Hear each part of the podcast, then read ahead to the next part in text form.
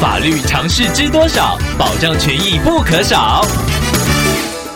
欢迎收听《法律知多少》时间，我们请到台湾瑞银法律事务所律师郑瑞伦来为您解答法律上的疑惑。各位听众朋友，大家好，我是郑瑞伦律师。郑律师您好，听众朋友阿贤透过官网留言板想要请问您，他的朋友透过交友软体交友，跟网友聊天的过程中会互相传生活照以及私密照，不过朋友传的照片都不是本人的。后来网友发现之后，就向朋友索取点数作为封口费，想要请问郑律师，朋友使用非本人照片去跟网友交换，是否已经构成犯罪行为了呢？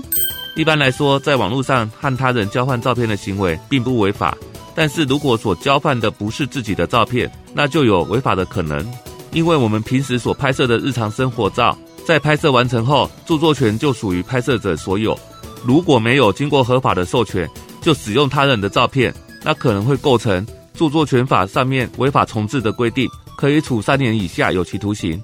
而除了刑事责任之外，盗用别人的照片也已经侵害对方的人格权，对方也可以依照民法或者是著作权法的相关规定，向盗用者请求民事上的损害赔偿。在这边还要提醒听众朋友，还有一个比较特殊的情况，就是在网络上交换照片的对象，如果是未成年人，也就是说你的朋友是跟十八岁以下的未成年人交换私密照，那这个时候交换私密照的行为就会触犯《儿童及少年性剥削防治条例》。这是刑法的特别法，专门针对儿童和十二岁以上未满十八岁的少年特别规定的。这部法律规定的刑责很重，而如果以他人的照片和儿童及少年交换私密照，更会被认为是以诈术方式来犯罪，会加重刑责的。